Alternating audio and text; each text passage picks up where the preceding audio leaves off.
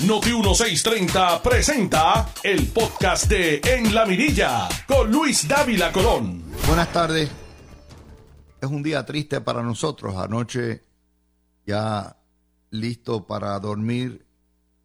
Me llama Peter Miller que Alex había puesto la nota de que había pasado a mejor vida nuestro compañero Yun Yun Echevarría. Si hay algo que esta empresa tiene, es que aquí los talentos y las voces duran muchos años y muchas décadas. No solamente eso habla bien del ambiente de trabajo y de la generosidad de la familia Soto, sino también la lealtad. Yo conozco a Yun Yun desde que llegué a Noti1 hace 25 años o 20 y pico de años. Estuvo aquí mucho tiempo. Y Yun Yun es uno de los que yo llamo los tres mosqueteros.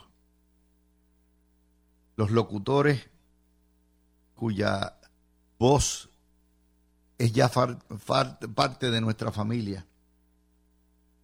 Y ahí está Dalmau, ahí está Elvira. Y es parte de una gran tradición. Aquí yo tuve el privilegio de trabajar no solamente con Yun Yun y con todos estos generales de la locución, sino también con Rafi Jiménez. Mucho tiempo. Y la última vez que vi a Yun Yun era relajando, porque yo hacía, entraba por esa puerta y seguida se formaba el vacilón. Y en la mañana, eh, el humor mordaz de Yun Yun junto con Normando, que hacen y hacían una pareja fabulosa me, ponían a reír. No hay nada mejor que en la mañana usted le saque una sonrisa todavía con los ojos eh, medio cerrados. Generalmente en esto la gente habla muy bien, como decía Iván Antonio del Muerto. El problema que tiene Yun Yun es que nadie puede hablar mal de Yun Yun, porque así de buen compañero y de gran profesional era eh, así de mucho lo queríamos. Y no estábamos listos. Yuñón tenía 67 años, parecía que tuviera 20 menos, flaco.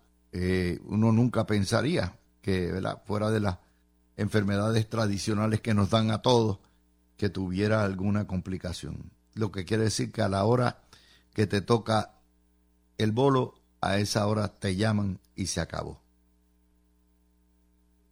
Hoy coincide también con una muerte internacional que, nos, nos causa mucha tristeza. Murió el famoso literato checo Milán Kundera, eh, de uno de los libros más fabulosos que yo he leído, eh, La insoportable levedad del ser, que en realidad, de ser, perdóname, que es en realidad una historia de un triángulo amoroso de Tomás, eh, de Teresa y Sabina.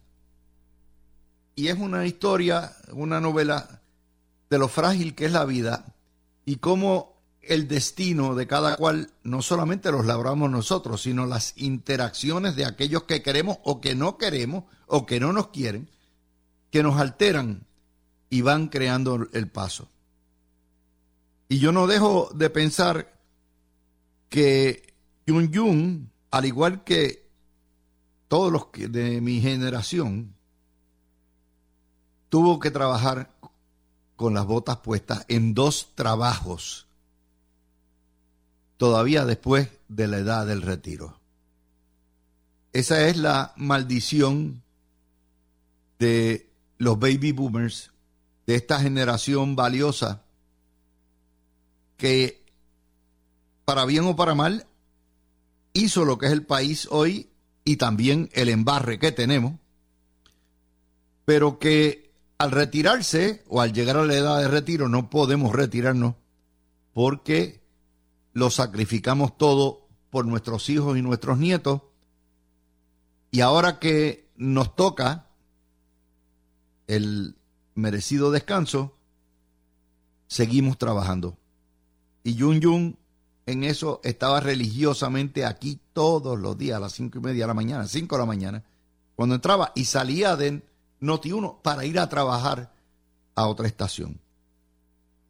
Y no, no estaba solo, o sea, tanto Alvira, Dalmau, eh, Jové, este servidor, estamos en situación similar y no es únicamente esta estación. Esa es la realidad del país y de nuestra generación. Y nuevamente, Yun Yun, como dice Kundera, su manera de actuar, su manera, su profesionalismo nos afectó, nos tocó a todos y nos hizo mejores personas y mejores profesionales. A la familia Yun Yun, mi abrazo, mi admiración por el que fue el pater familias y no hay manera que podamos reemplazarlo. Mis amigos, vamos a empezar el análisis de hoy, cuya noticia más importante salió ayer y esta mañana en el programa de las nueve de la mañana. El secretario del Partido Nuevo Progresista, Carmelo Ríos, anuncia que va a dejar la secretaría del partido una vez se reorganice y una vez empiecen las candidaturas. Y además que lo que no es el directorio, me imagino la Asamblea General del Partido Nuevo Progresista va a adelantar la fecha de candidatura. Inmediatamente surgieron, no, esto es para obligar a Jennifer González y todo eso. No, no es eso. Es que el proceso, como debe ser, de fiscalizar y buscar que todo, todo aquel candidato que represente un partido represente los mejores valores y tenga un récord intachable, eso toma tiempo. Y en el PNP hay un sarampión de, de gente que quiere y que busca. Hay más candidatos 20 veces más candidatos que puestos, porque tienen unas altas expectativas o creen que van a ganar. Por lo tanto, si el partido adelanta la fecha de radicaciones, independientemente de lo que diga la ley electoral y en la radicación en la eh, Junta Estatal de Elecciones, Comisión Estatal de Elecciones, el partido se da dos meses más para poder hacer esa fiscalización como debe ser y no se les cuele algo. Yo puedo entender esa posición no tiene que ver nada con Jennifer González. Eh, y claro, no por mucho, eh, esencialmente nadie obliga a Jennifer González. Jennifer González es independiente, autónoma, y va a decidir cuál va a ser su futuro político, como ella ha dicho, después de septiembre. No puede ser mucho más allá, porque si decidiera retar, al gobernador, que tiene perfecto derecho a ello, eh, necesita tiempo para levantar billetes. No es levantar billetes para una campaña primarista eh, con especulaciones y otra cosa. Sí, ya yo soy candidata y voy. De hecho, si bien entiendo el lenguaje de Carmelo esta mañana, es que el PNP asume que va a haber primarias a la gobernación y que Jennifer González ya se, va a tirar. Y con esa realidad tienen que vivir todos. Eh, no por mucho madrugar, amanece más temprano. Conociendo a la comisionada, la comisionada hará su anuncio en el momento que estime pertinente, ejerciendo sus prerrogativas como elector y como candidata. Y el PNP, de forma madura, de forma inteligente habrá de darle acogida como le ha dado acogida a todo el que aspira a primaria y que sea el pueblo estadista el que determine si fuera así. El problema no es la primaria, el problema son los chismines, que todavía los electores estadistas no saben votar eh, sin eh, tener venganza y, se destruyen ellos mismos en ese contexto. Así que esa es la noticia eh, el próximo paso generalmente julio era el mes de las concentraciones, y que si el 4 de julio, y que si el 27, y que si Barranquita, ya la gente no le importa nada. nadie mueve, ninguno de los dos partidos políticos mueve masa, y lo que sí, las grandes concentraciones están en las playas, en las playas. Y los mejores que han trabajado con eso son el PIP y el MBC, que se van a la playa a buscar y a inscribir el muchacho para traerlo. Ahí es donde está, y con estos calores no podemos pedir mucho. Así que esa historia es una historia importante. La segunda nota es la presentación en sociedad de doña Yanira Raíces, la doctora Yanira Raíces, eh, que ciertamente ayer y antes de ayer, ayer habíamos determinado que tiene todas las credenciales necesarias y cualificaciones para ser secretaria de educación. Es una educadora pública de carrera, 24 años, ¿ok? Eh, y obviamente tiene un juego de pie extraordinario. Yo recuerdo eh, que no solamente tiene el aval de quien es el mejor de los alcaldes del PNP, Luisito Rivera, porque ella dirigió, fue la superintendente de las escuelas del distrito de Bayamón, sino recuerdo en un momento dado, cuando en, creo hace cuatro años, eh, Julia Kelleher mencionaba que quién eran de los mejores equipos que ella tenía y mencionaba a la doctora Raíces. Hoy nos dice la doctora Raíces que su primera prioridad es el regreso a clase, que ella no hay quien la mangonee ni quien la mande, que ella va a ser la que va a, dirigir el Departamento de Educación, que es un departamento que está en sindicatura federal doble, está en manos de la Junta y en manos de una compañía de CPAs de Nueva York, que son los que determinan, aparte de que Fiscalía Federal la ha metido en regla. Eh, y nos dice, las clases empiezan el 16 de agosto. Sí dice de la entrevista que hay solo 30 de 80 escuelas charter que deben existir. Y lo más importante, lo pusieron en una, una oración pequeña al final. Cero currículo de perspectiva de género. Eso es un mensaje bien claro. Eso no se lo saca de la Manga Productions la secretaria. Ella sabe las controversias y los dolores de cabeza que eso ha, causado. ¿Cuánto es requisito federal? Yo no le sé decir, yo no soy experto en derecho educativo, pero ciertamente está enviando un mensaje a los padres y madres de valores religiosos. Y el mensaje que le está enviando es, yo aquí no voy a meterme en guerras culturales. Eso es otro asunto. Una mujer seria, esto es un hueso duro de roer, un hueso bien duro de roer. Y la prensa, que odia a los estadistas y ha convertido los medios de comunicación en Puerto Rico, muchos de ellos, en eh, centros de producción de odio antiestadista. Por supuesto, le sacan inmediatamente junto con los idiotas del MBC que ella nombró al doctor Ángel Toledo, que había sido subsecretario, hasta que lo nominó el gobernador y el Senado le dijo que no lo pasaría y lo tuvo que retirar, pues lo decretó, lo, lo, puso como subsecretario de Asuntos Académicos y Programáticos y el doctor Toledo tiene todas las credenciales también porque ha sido un educador de vida.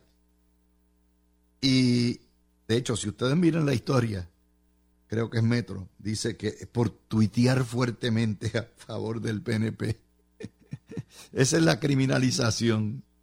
O sea, la criminalización es, es un pecador porque tuitea mucho. Ay, madre. A esos niveles estamos. Pero volviendo a dónde estamos, la el gobernador, digo, la, la secretaria de Educación nominada es un hueso bien duro de roer. Es impecable. Por haber nombrado a Ángel Toledo, no la van a rechazar, créanmelo, por más que berreen, que chillen, que pataleteen, no hay manera. Y si lo hacen sería una barbarie. Y ciertamente nos da mucha confianza. Yo no conozco a la doctora Raíces y le deseo lo mejor. De hecho, ese es, en términos generales, ahorita hablaba con un amigo que me decía que el puesto de secretario de educación es el más peligroso, no solamente el más controversial, sino porque cada cosa que tú firmes, dado la fiscalización y el escrutinio que tiene ese departamento por ser un, monstruo de 4 mil millones de pesos, una tercera parte del presupuesto se va en educación, quien lo firma se juega a la cárcel, se juega a la libertad. Es así, tal como están las cosas. Y Yanira Raíces, pues, tiene los pantalones para meterle mano. Hoy hay varias noticias adicionales que quiero poner aquí. A prisión los primos del gobernador.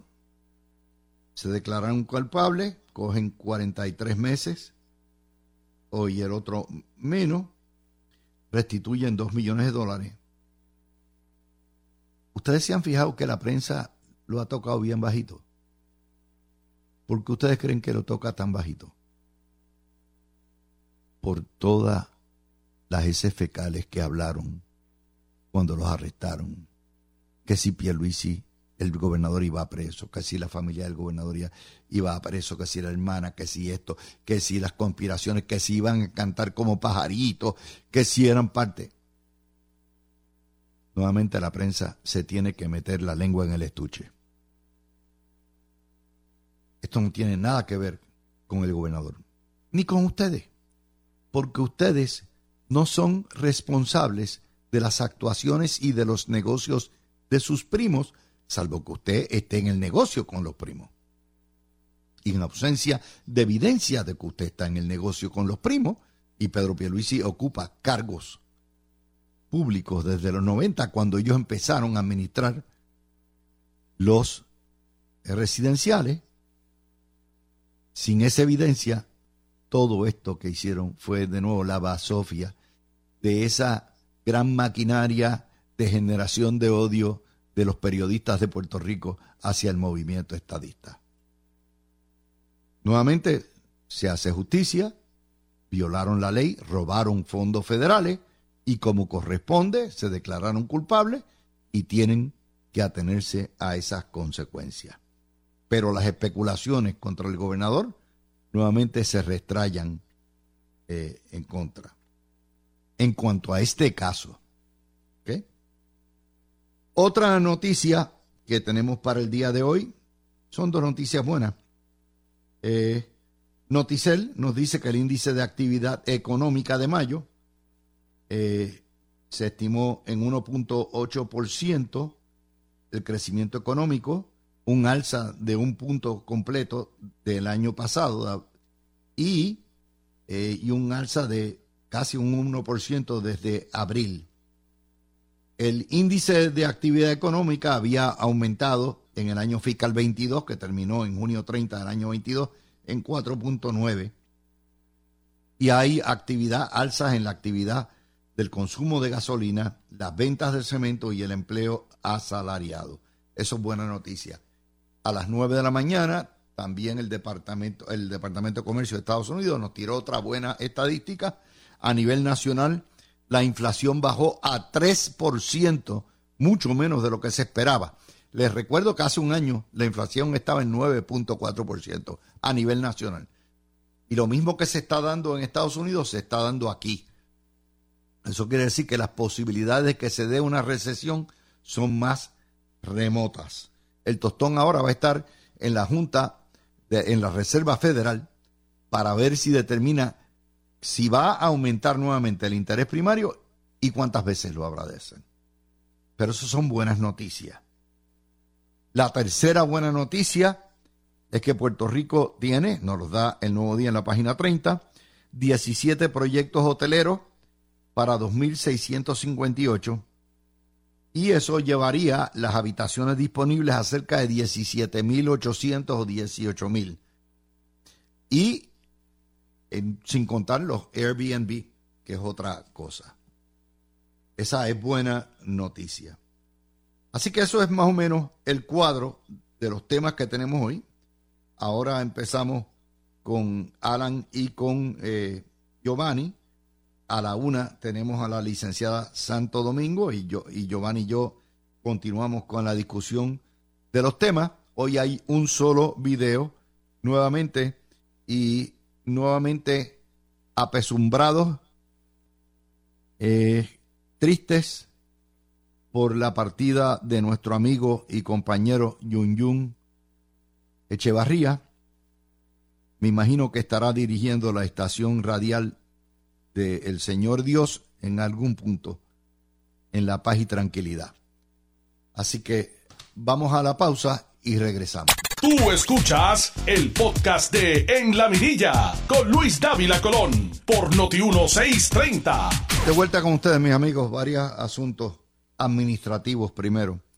Eh, con la ida y la partida de nuestro querido Yun Yun, yo creo que es importante que reconozcamos también la labor de nuestros técnicos y nuestros locutores no solamente Yun Yun, sino lo que es Dalmau Alvira, eh, Mente Maestra, que es nuestro director técnico, Zombie cuando está.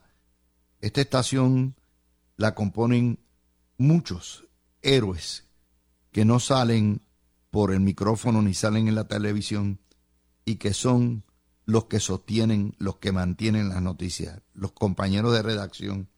Y eso es bueno que se sepa.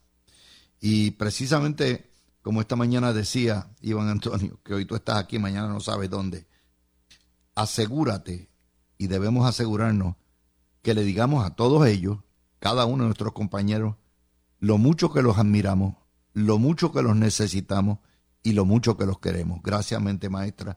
Gracias, Talmau. Gracias, Alvira. Gracias, Zombie. Gracias a los muchachos de redacción. Gracias a Alex. Eso hay que decirlo todos los días. Así que esa es la primera. Eh, me están preguntando que dónde está Garriga y dónde está Igartúa. Ellos han tenido, tenían compromiso de viaje, y usted, a veces pues se van tres semanas y van a estar afuera. Giovanni Bochetti, que es profesor de historia y que eh, durante los semestres está comprometido, no puede venir, pero ha sido parte siempre de, eh, nuestra cobertura y como experto electoral, pues no, no, nos complació en sus vacaciones para estar cubriendo los miércoles, como también lo hace Alan Maccabi. Así que aquí por analistas no vamos a estar cortos y los vamos a tener a partir de eso. Y precisamente les voy a dar por donde les gusta, que es la política partidista. Y empiezo contigo, Alan, y después con Giovanni. Eh, le doy la bienvenida a ambos. Vamos a hablar de esta movida del PNP. Primero, Carmelo Ríos, que a mi entender, dentro de lo que es, se espera de un eh, secretario de partido, ha hecho muy buen trabajo, a pesar de que es senador y tiene un montón de cosas más. Eh, y va a dejar la secretaría eh, a partir de, creo que es octubre, que dijo, y esta movida de adelantar la fecha de candidatura. Alan, empiezo contigo. Eh, saludos Luis, siempre un privilegio poder estar compartiendo contigo y tu gran audiencia de la mirilla todos los miércoles. Eh, antes de comenzar me uno a este momento triste y de dolor por la partida de Yun Yun Echevarría, uno de los grandes locutores que era nuestro de, de Noti1. Eh, un abrazo a su familia y a la familia de, de Noti1. Eh, igual, eh, Luis, eh, quiero enviarle saludos a, a, toda la gente y los empleados allá del Centro de, de Bellas Artes y a su gerente general, que les enviamos saludos, que esos empleados nos escuchan siempre acá en La Mirilla. Un abrazo a todos ellos en el Centro de Bellas Artes de Santurce. Pues mira, Luis, eh, coincido contigo. Yo reconozco que aunque yo soy partícipe de que los secretarios eh, de los partidos deberían ser empleados a tiempo completo y estar enfocados única y exclusivamente a su posición de secretario. Reconozco que el senador Carmelo eh, Río, quien es portavoz alterno en el Senado, quien fue eh, portavoz de la mayoría también allá, ha hecho un trabajo encomiable, ha trabajado fuerte en la reorganización, tanto él como Gabriel han trabajado eh, hombro con hombro en toda la isla y se les reconoce un, buen trabajo. A veces quisiera más en lo ideológico, pero reconozco que el trabajo político, electoral, eh, han hecho un, un buen trabajo. Y vamos a ver, vamos a ver estas movidas que estamos viendo. Yo creo que el adelantar este este tema de las primarias puede ser positivo. El PNP, el movimiento estadista, debería estar unificado. no es adelantar la primaria, no confundas una cosa con la otra. Esto no es un método alterno, es la radicación de candidatura, que es otra cosa, es el papeleo. Correcto, lo administrativo.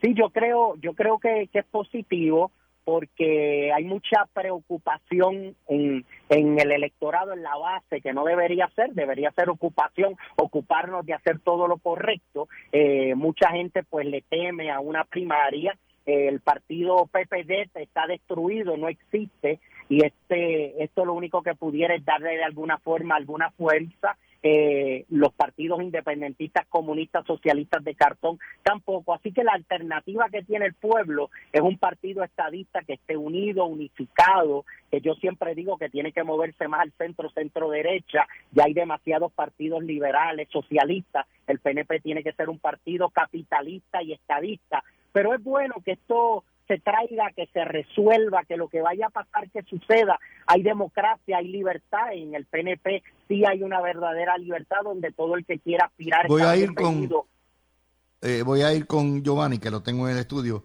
Giovanni, eh, bienvenido y de nuevo esta es tu casa. Eh, ¿Qué te parece esta movida de adelantar la fecha de la radicación de candidaturas para que el partido pueda hacer el cernimiento que se requiere? Y esto no altera ni puede alterar la ley electoral para nada. Muy buenas tardes a todos y eh, me uno a las condolencias a la familia de Noti1 ante la pérdida de Yun Echevarría. Eh, en términos de adelantar la fecha de la erradicación de las candidaturas, me parece que es una buena movida. Eh, si recuerdan, ya el proyecto de dignidad había hecho lo mismo eh, porque eh, cada vez eh, la, legislatura, ¿verdad? Más allá de lo que pide la constitución de Puerto Rico, pues le exige más cosas y más cosas a los candidatos y muchísimos documentos que tienen que someter. Y considerando que solamente iba a haber un mes para, ¿verdad?, someter todas estas cosas desde el 1 de diciembre hasta el 31, pues eh, me parece lo propio de que los que quieran aspirar, pues por lo menos tengan entonces tres meses para eh, poner sus cosas al día. Eh, recuerdo en el año 2012 que el alcalde de Toalta en ese entonces por poco se queda sin correr porque no había entregado algunos de los documentos. Así que pues me parece muy buena idea y la despedida de Carmelo Ríos pues tenía que ser porque si él va a ser candidato a la reelección, ya sea por el distrito de Bayamón o para alguna otra candidatura, pues no podía fiscalizar él mismo el proceso eh, en el que él iba a estar envuelto, así que pues eh, tomó eso pues como algo que era obligatorio. Bueno, y lo que queda y debe quedar claro, primero, no es primaria. Segundo, no puede alterar los términos que le concede la ley a los candidatos. Es decir, si un candidato decide radicar el primero de, diciembre, pues radica dentro de los términos, pero el partido no puede obligarlo ni cerrarle la llave hasta que no cierre eh, lo que hay. Lo que debe ser esto es darle más tiempo, porque el problema es la corrupción. Queremos que los partidos hagan algo sobre corrupción, pero y entonces decimos, ahí si ahí admiten cualquier cosa. Alan, ese es parte del problema. No hay suficiente tiempo para hacer investigar tantos candidatos en un mes. Tú tienes toda la razón, es bueno porque hay muchas personas que tienen el poder y tienen la estructura para poder hacerlo en los últimos días, pero hay otros que no y es bueno que el partido pueda tener la oportunidad de que todo aquel que quiere con calma entregar todo, que el comité evaluador no tenga esa carga final en los otros días, que se pueda analizar bien, porque algo importante es que el partido se encargue de que de verdad tenga los mejores hombres y mujeres, sobre todo con un norte estadista, que sobre todo vengan a trabajar por el logro del Estado soberano y que a la vez se puedan ver, pues que son las personas eh, que realmente queremos en una papeleta para alcalde, para legisladores municipales, cámara, senado, comisionados la gobernación, que siempre podamos ofrecer una gran alternativa en una primaria de ley eh, democrática donde el pueblo pueda escoger esos mejores hombres y mujeres, sobre todo estadistas. Así que yo creo que esto es muy bueno, es positivo, pero como tú dices, sin alterar la ley, es simplemente un adelanto de, de lo nominal, de la documentación, de poder comenzar los procesos, pero siempre respetando lo que es la ley electoral y el proceso como se tiene que llevar en un partido que siempre ha demostrado que más allá de que es el único partido estadista, es un partido que cree en la democracia y en el capitalismo. Giovanni, en un año electoral, el secretario de un partido no debiera ser ni un candidato ni un eh, senador o, representante. ¿Quién tú has escuchado que pudiera eh, asumir el rol? Obviamente va a ser alguien apegado y eh, de confianza del gobernador. ¿Qué, qué has oído? Bueno, hasta este momento no he escuchado sonar ningún nombre, pero eh, ha sido la tradición y la costumbre del Partido Nuevo de siempre que un secretario general decide aspirar a un puesto político, pasó con José Aponte, pasó con Tomás Rivera Chats, decide aspirar a un puesto político, pues renuncia al cargo de secretario. Esta elección va a tener una novedad, algo que nunca había sucedido antes, si es que en efecto se da la primaria para la gobernación en el PNP, y es que entonces tendrías a una persona que me imagino eh, que en ese caso el gobernador nombraría un mega experto eh, en la logística de correr eh, una primaria en términos de get out the vote, en términos de eh, la reclutamiento de los funcionarios, porque nunca antes se había dado que un gobernador de un partido, que a su vez es presidente del partido, se ha retado en una primaria. Recordemos que Wanda Vázquez nunca fue presidenta del partido y nunca nombró el secretario general del partido. Así que, pues eso va a ser algo interesante en observar porque por obligación vas a tener a una persona monitoreando esa primaria que va a estar a favor de uno de los candidatos. Vamos a hablar un poquitito ahora de Yanira Raíces, eh, que salió inmediatamente a lo que es hablar, comunicar, expresar, eh, y obviamente estas primeras 24 horas ha estado eh, básicamente a la ofensiva, sin ofender a nadie. Me parece que esto le hace muy difícil al Senado de Puerto Rico rechazar a la doctora Raíces, eh, porque estamos a principio de semestre, ya esta sería la, quinta o la sexta que hemos tenido en tres años y se necesita rápidamente esto. Eh, Alan. Pues mira, sí, definitivamente yo creo que ya es tiempo de que dejemos este jueguito de que si una persona es estadista y su norte es la estadidad, no puede desempeñarse eh, eh, en el servicio público y no puede tener una posición. Es lógico que si el gobernador es estadista y el partido de gobierno es un partido con un norte estadista, la mayoría, si no todas las personas que van a ser de confianza y parte de los gabinetes, van a ser personas que van a tener esa ideología y ese pensamiento. No, vamos a llevar al Departamento de Educación personas socialistas de cartón, comunistas, que vengan a destruir con una visión totalmente distinta de lo que es la del gobernante que fue el que más votos democráticamente sacó. Así que yo creo que ya eso se tiene que acabar y este Senado que ha sido el peor en la historia, que lo único que hace es obstaculizar que cualquier cosa es excusa para no darle las herramientas que el gobernador necesita para llevar su, su, ejecutoria y su programa de gobierno,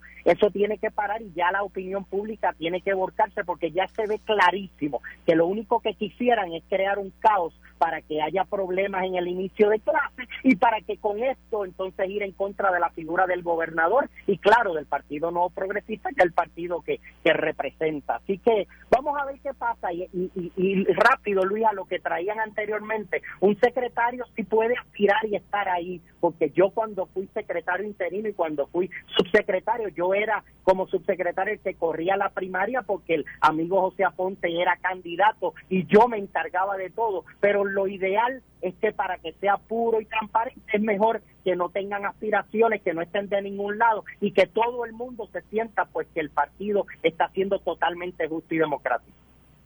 Bueno, vamos a hablar un poquitito ahora de la objeción ridícula de que está descalificada porque nombró al doctor Toledo como subsecretario curricular.